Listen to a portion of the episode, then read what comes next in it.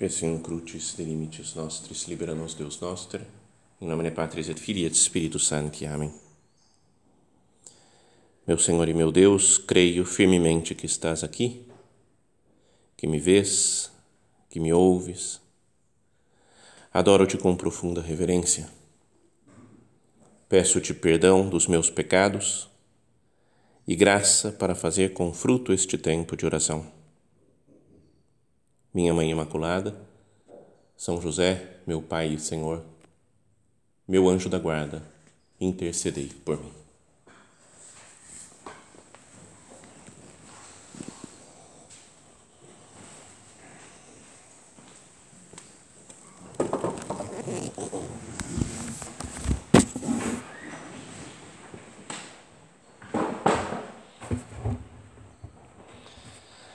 A ideia sugerida para essa primeira meditação da nossa convivência né, de sacerdotes é considerar aquela passagem do Antigo Testamento, no primeiro livro dos Reis, capítulo 3, em que Salomão pede sabedoria a Deus nosso Senhor.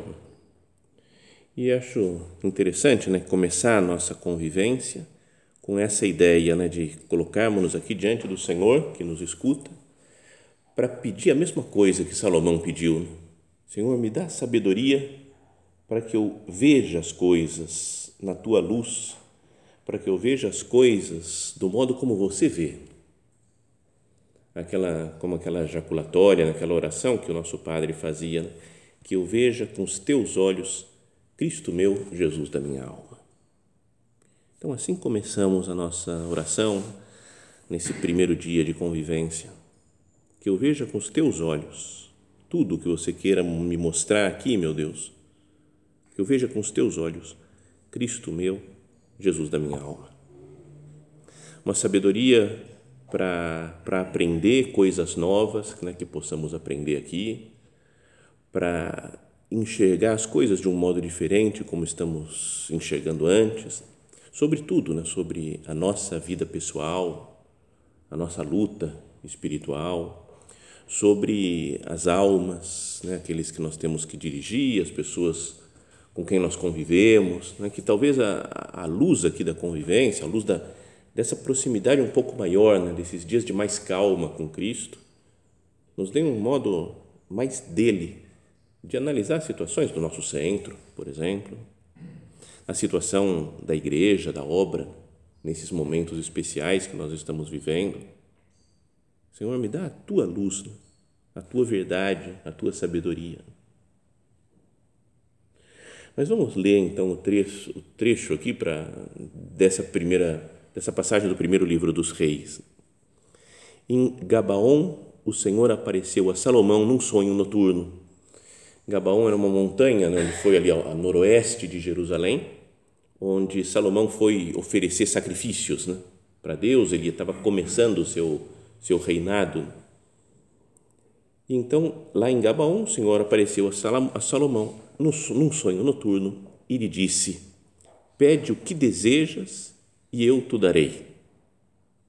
Salomão respondeu: Tu mostraste grande benevolência para com teu servo Davi, meu pai, porque ele andou na tua presença com fidelidade, justiça e retidão de coração para contigo Tu lhe conservaste esta grande benevolência e lhe deste um filho para se sentar no seu trono, como é o caso hoje. Então, primeiro ele expõe a situação né, na sua oração, ele coloca, fala assim, ó, você escolheu meu pai, Davi, né, que foi um homem muito bom, que fez, andou na tua presença com fidelidade, justiça, retidão de coração, mas agora colocou o seu filho, agora, Senhor meu Deus, fizeste reinar o teu servo em lugar de Davi, meu pai mas eu não passo de um adolescente que não sabe ainda como governar. Teu servo está no meio do teu povo eleito, povo tão numeroso que não se pode contar ou calcular. Dá, pois, a teu servo um coração obediente, capaz de governar o teu povo e de discernir entre o bem e o mal. Do contrário, quem poderá governar este povo tão numeroso? E este pedido de Salomão agradou o Senhor. E então Deus disse a Salomão: Já que pediste estes dons, e não pediste para ti longos anos de vida, nem riquezas, nem a morte de teus inimigos, mas sim sabedoria para praticar a justiça. Vou satisfazer o teu pedido. Dou-te um coração sábio e inteligente, de modo que não houve teu igual antes de ti, nem haverá depois de ti. Então, essa é a cena né, que a gente poderia é, imaginar como sendo uma cena para nós, né, neste momento agora, né, que nós também, nesse, nessa nossa oração, em todas as orações da nossa vida, mas agora, nesse momento de mais paz, que nós façamos isso ao Senhor. Senhor, me dá a tua sabedoria. Não peço outras coisas. Peço que você me, me ensine a caminhar de acordo com a tua vontade. Então, em Gabaon, o Senhor apareceu a Salomão num sonho noturno e lhe disse: Pede o que desejas e eu te darei. Vamos imaginar né, se Deus aparecesse mesmo de, de fato para nós, ou tivéssemos uma, uma locução divina, uma, né, uma conversa mística com Deus, Ele aparecesse para nós agora e falasse isso: pede o que desejas e eu te darei. O que, que eu pediria? Lá no fundo mesmo da minha alma, do meu coração, falar, o que, que eu desejo?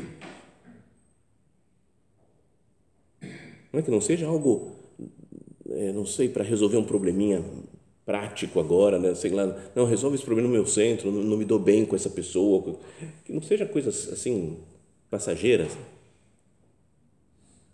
Deus se põe a nosso dispor, pede o que desejas e eu te darei.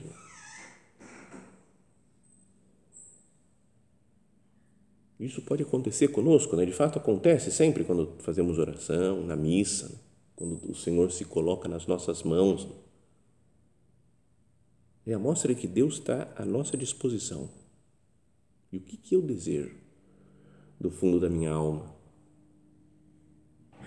É uma pergunta essa daí, né? e dependendo da resposta, nos faz descobrir lá no fundo né, quem nós somos o que nós desejamos mesmo de fato. Quem sou eu? Como está a minha, a minha vida, a minha entrega, o meu relacionamento pessoal com Deus, a minha visão das, das situações do mundo? O que, que eu quero?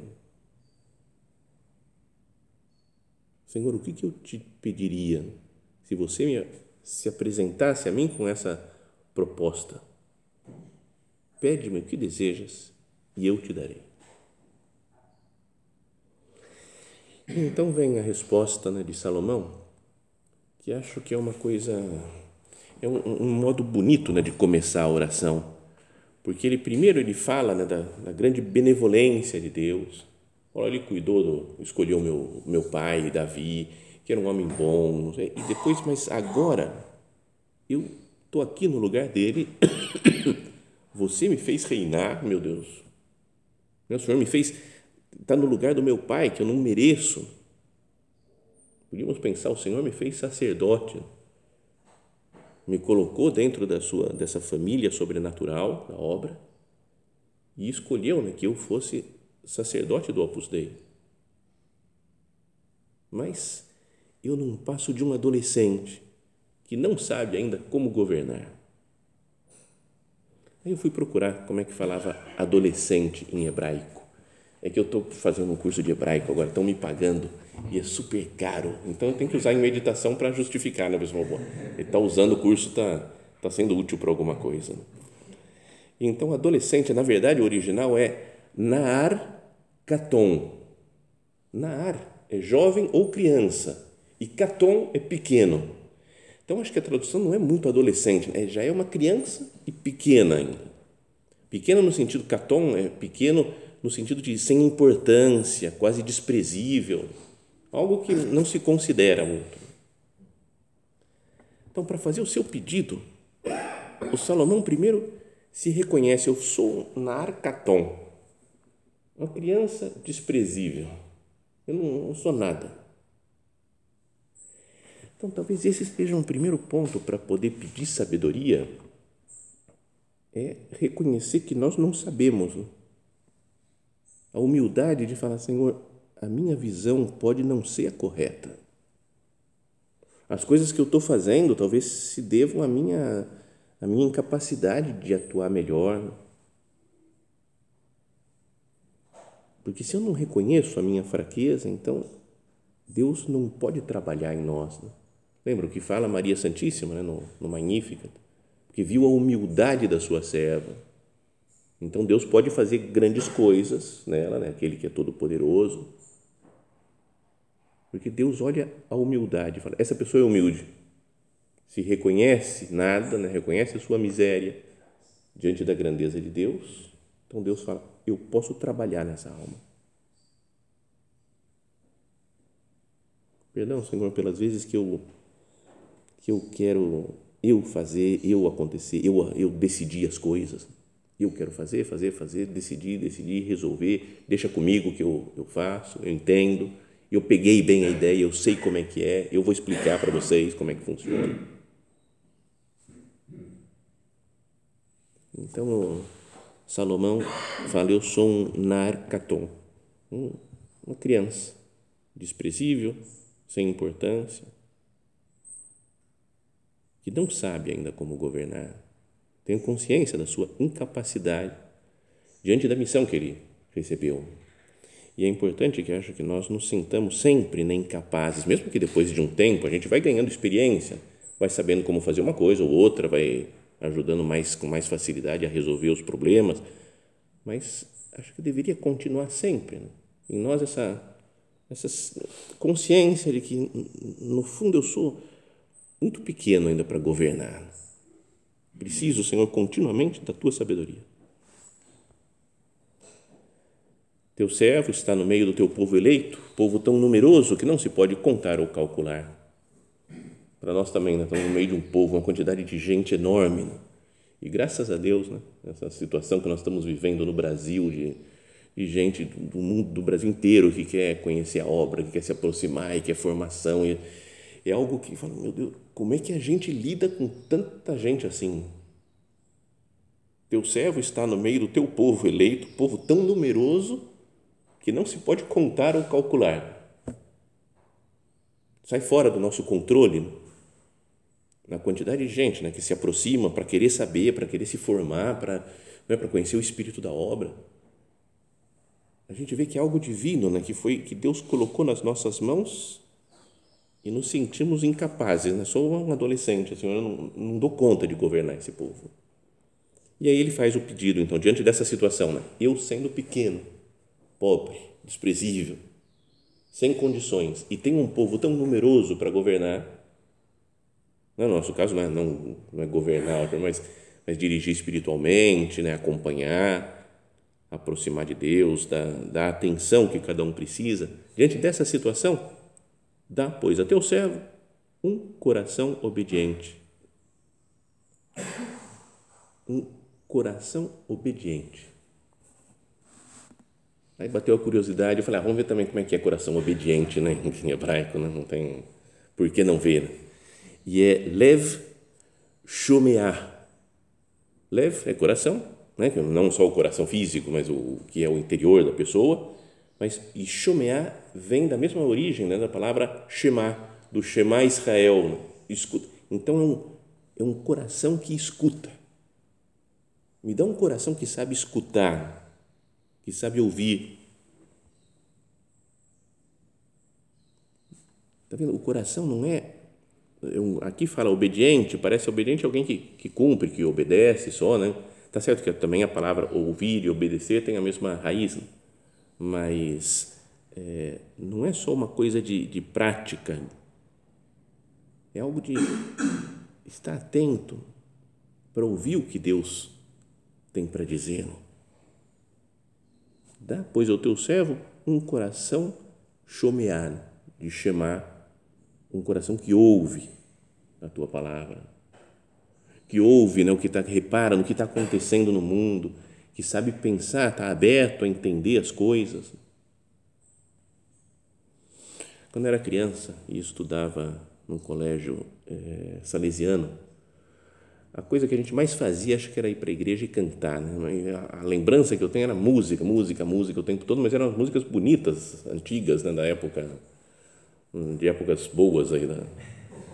E, e tinha uma música que se chamava e começava assim como És Maria, a Virgem que sabe ouvir. E eu não entendia nada daquele negócio. Né? Era pequeno, devia ter oito anos mais ou menos. Falei, como assim? sabe ouvir. Não tem lógica de saber ouvir. Ou a pessoa ouve ou é surda. Eu não conseguia entender o que é saber ouvir. A música continuava, e acolher com fé a santa palavra de Deus. Mas com o passar do tempo, a gente vai vendo como é, é difícil às vezes saber ouvir. Não é porque a gente não está tão apegado às vezes à nossa ideia, ao nosso modo de fazer, que a gente nem outra pessoa fala um negócio a gente não escuta. Não é? Tem um acontecimento e eu não reparo porque eu interpreto tudo de acordo com aquilo que eu que eu sempre entendi. Não ouço às vezes o que falam os diretores, não ouço o que fala, sei lá, o padre. Assim, me dá um coração que sabe ouvir. És Maria, a Virgem que sabe ouvir. Está vendo? Nossa Senhora, também só um parênteses, né? é, é modelo também de, disso daqui, né? a gente vê, o, ela fala, eu sou como uma criança pequena, né? o Salomão fala, Nossa Senhora fala, eu, Deus olhou a humildade da sua serva para agir. Depois ele pede um coração obediente, um coração que ouve. E Maria é a que sabe ouvir. Não é bem-aventurado aquele que ouve a palavra de Deus e a põe em prática.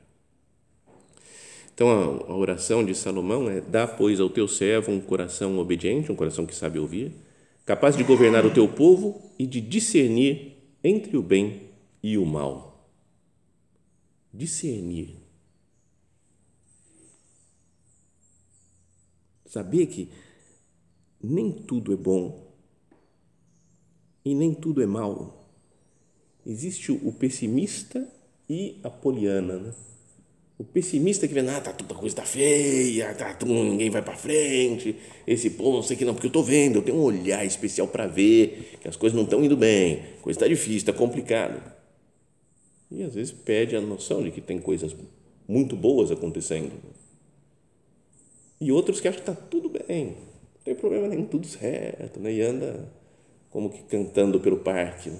dançando, feliz, né, cantarolando, achando que está tudo maravilhoso, porque nenhum dos dois tem a sabedoria para discernir entre o bem e o mal.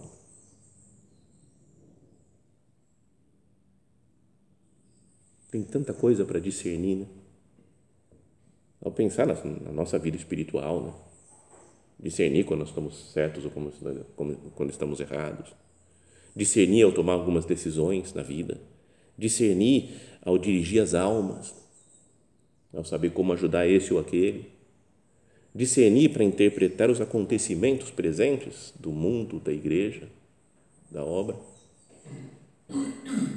Senhor, me dá a tua sabedoria. E essa é a palavra que é traduzida em geral como sabedoria. Quando Deus fala, vou te dar então você, como você pediu sabedoria, e é, também fui procurar em hebraico, mas feia a palavra bin. Não tem nada a ver, né? Bin. Ficou muito, muito estranho. Então não, não me emocionei muito com essa palavra. Não. Mas, sobretudo, bin significa discernir. Não é só uma sabedoria, um cara que conhece tudo, né? tem uma visão gigantesca, maravilhosa de tudo, mas discerne, fala, isso é de Deus, isso não é de Deus. Isso é bom, isso é ruim tem uma capacidade, isso que nós pedimos a Deus, meu Deus, me faz andar pelo seu caminho em épocas de confusão, né? me faz olhar a sua vontade, o que você quer, o que você está me mostrando.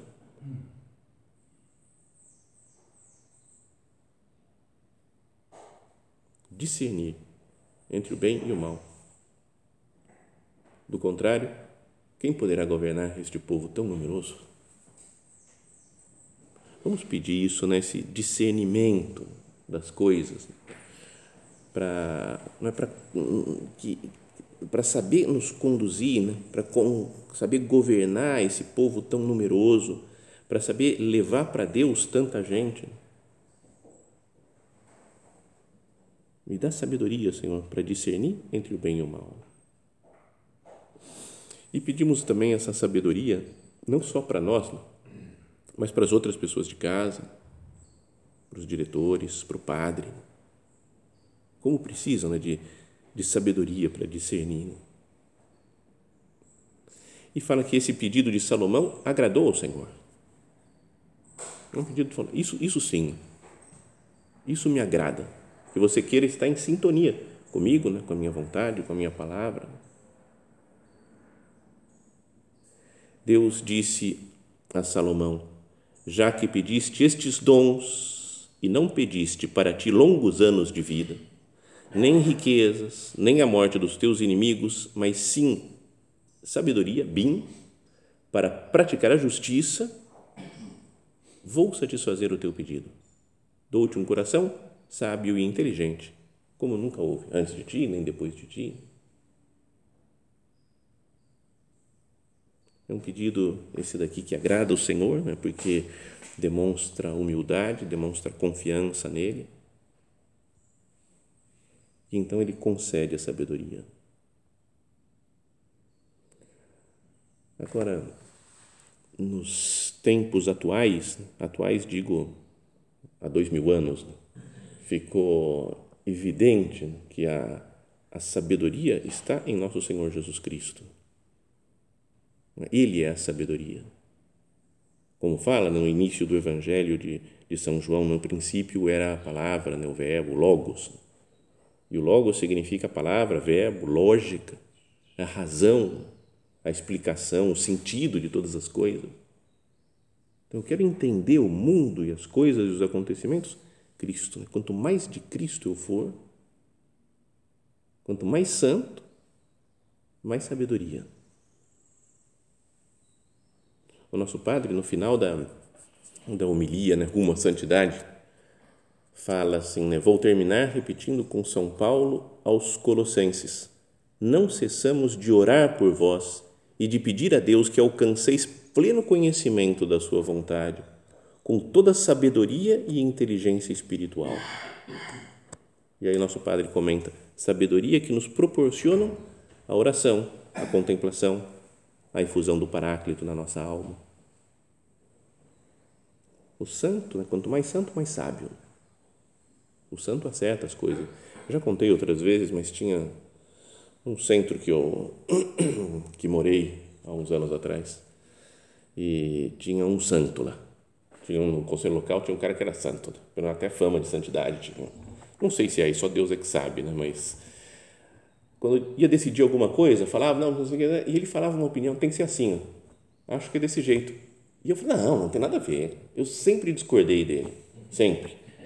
E aí passava três ou quatro dias e, e fazia acontecer do jeito que ele tinha falado.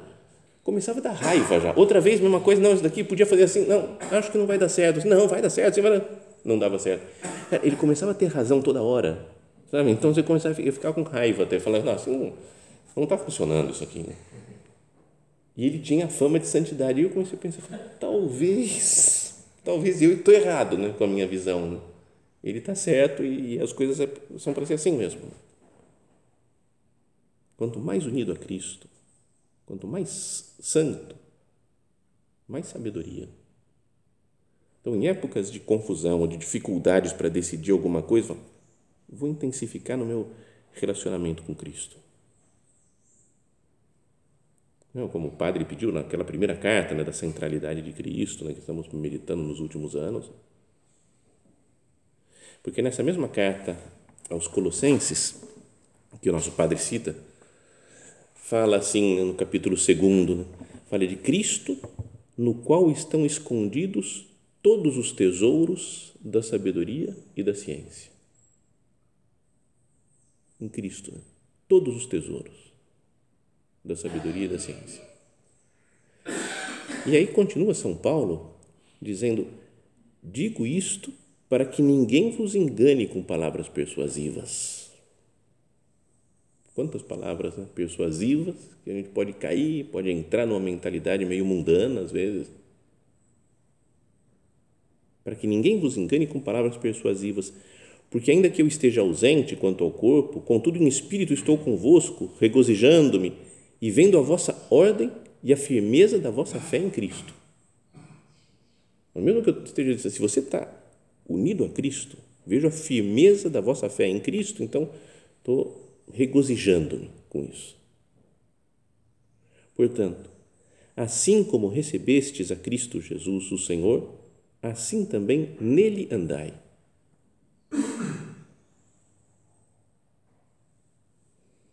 Arraigados e edificados nele, e confirmados na fé, assim como fostes ensinados, abundando em ação de graças. Olha só as coisas que fala, permanece em Cristo. Aí não tem erro, né? não tem perigo de, de errar, de se perder, de entrar na confusão. Para que ninguém vos engane com palavras persuasivas. Então, assim como recebestes a Cristo Jesus, o Senhor, assim também nele andai, arraigados e edificados nele, e confirmados na fé, assim como fostes ensinados, abundando em ação de graças. Tendo cuidado para que ninguém vos faça presa sua, por meio, por meio de filosofias e vãs sutilezas, segundo a tradição dos homens, segundo os rudimentos do mundo, e não segundo Cristo porque nele habita corporalmente toda a plenitude da divindade. Que coisa maravilhosa, né? A palavra de Deus mesmo. É que ninguém vos engane. Porque muita gente vem com filosofias e vãs sutilezas seguindo a tradição dos homens. E se nós não né, com segundo os rudimentos do mundo e não segundo Cristo, se nós não estamos arraigados mesmo em Cristo, na fé que nós recebemos, no que nós fomos ensinados,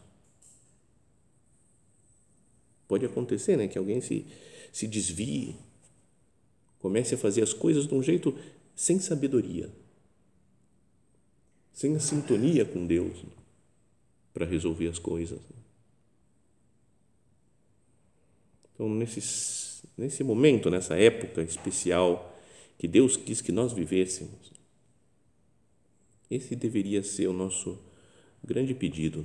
Deus aparece para nós e fala: E aí, o que, que você quer? O que, que você quer que eu te faça? Senhor, me dá a tua sabedoria. Me dá Cristo. Ouvir o que Deus está dizendo, discernir entre o bem e o mal e praticar a justiça, fala o Senhor, que é praticar santidade, ser santo.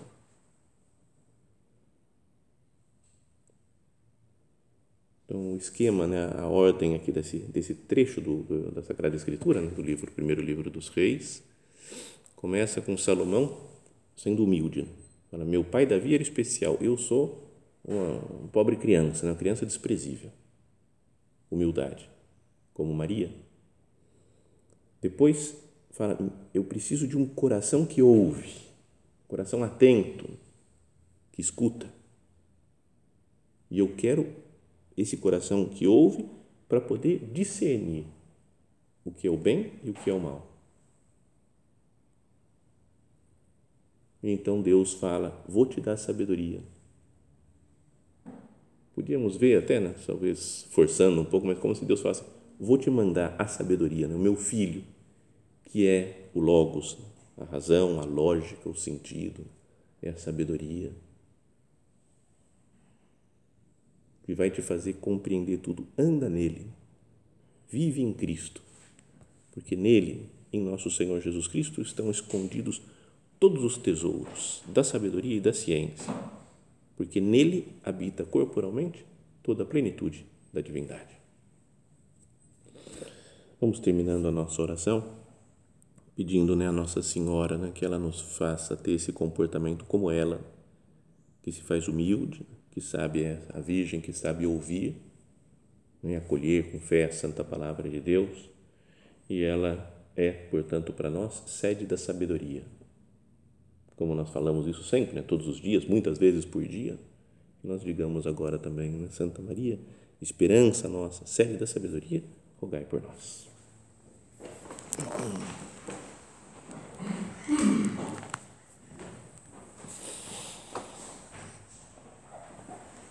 Dou-te graças, meu Deus, pelos bons propósitos, afetos e inspirações que me comunicaste nesta meditação. Peço-te ajuda para os pôr em prática. Minha Mãe Imaculada, São José, meu Pai e Senhor, meu anjo da guarda, intercedei por mim.